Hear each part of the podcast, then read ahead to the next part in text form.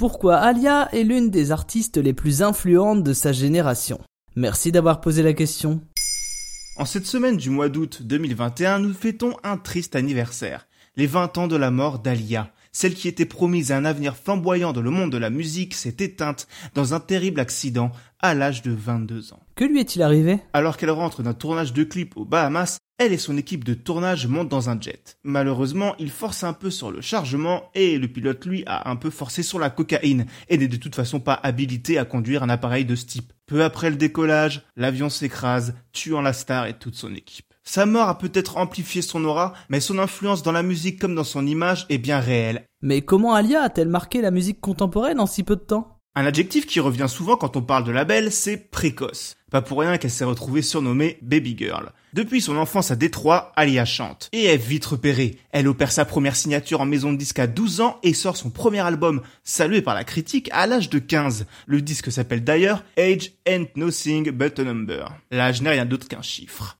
Une idée peut être soufflée par celui avec lequel elle a travaillé sur ce premier projet, rien d'autre que R. Kelly. Si évoluer aux côtés de celui qui a défini le R&B actuel a sûrement beaucoup joué dans la bonne réception du disque, tout n'est pas si rose. Une drôle de relation s'installe entre les deux et bientôt des rumeurs de couple se diffusent.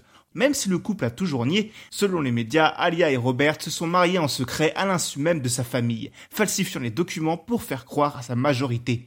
Une expérience sur laquelle Alia ne voudra jamais revenir. Heureusement, la suite est plus lumineuse quand elle décide de rebondir en changeant de team et débute alors sa collaboration avec deux des producteurs les plus novateurs de ces années, Timbaland et Missy Elliott. Même si à l'époque ils ne sont pas encore les références que l'on connaît aujourd'hui. Cela va changer avec leur travail pour Alia et l'album One in a Million. Ainsi, le trio définit le son des années 90 et du début 2000, un mélange futuriste de pop, d'hip-hop et de soul, qui a changé la façon de faire sonner la musique populaire par la suite. Alia n'a peut-être pas la puissance d'une Maria Carey ou d'une Whitney Houston, mais une voix douce au contraire qu'elle adapte avec un naturel et une aisance désarmante sur n'importe quelle production. C'est cette intelligence vocale presque innée dans la manière de poser sa voix qui va influencer une quantité astronomique de chanteurs et chanteuses, de Beyoncé à Adele en passant par Katy B.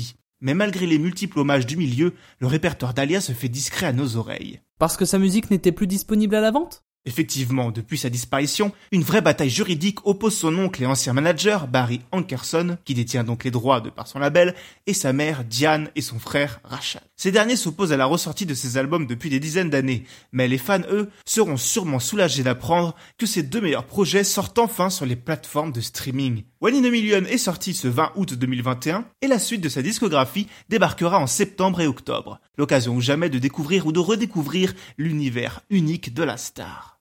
Ce sujet vous a plu? Découvrez notre épisode sur la véritable histoire de Booba ou sur le phénomène Aya Nakamura. Les liens sont dans la description. Bonne écoute Maintenant, vous savez, en moins de 3 minutes, nous répondons à votre question. Que voulez-vous savoir? Posez vos questions en commentaire sur les plateformes audio et sur le compte Twitter de Maintenant vous savez.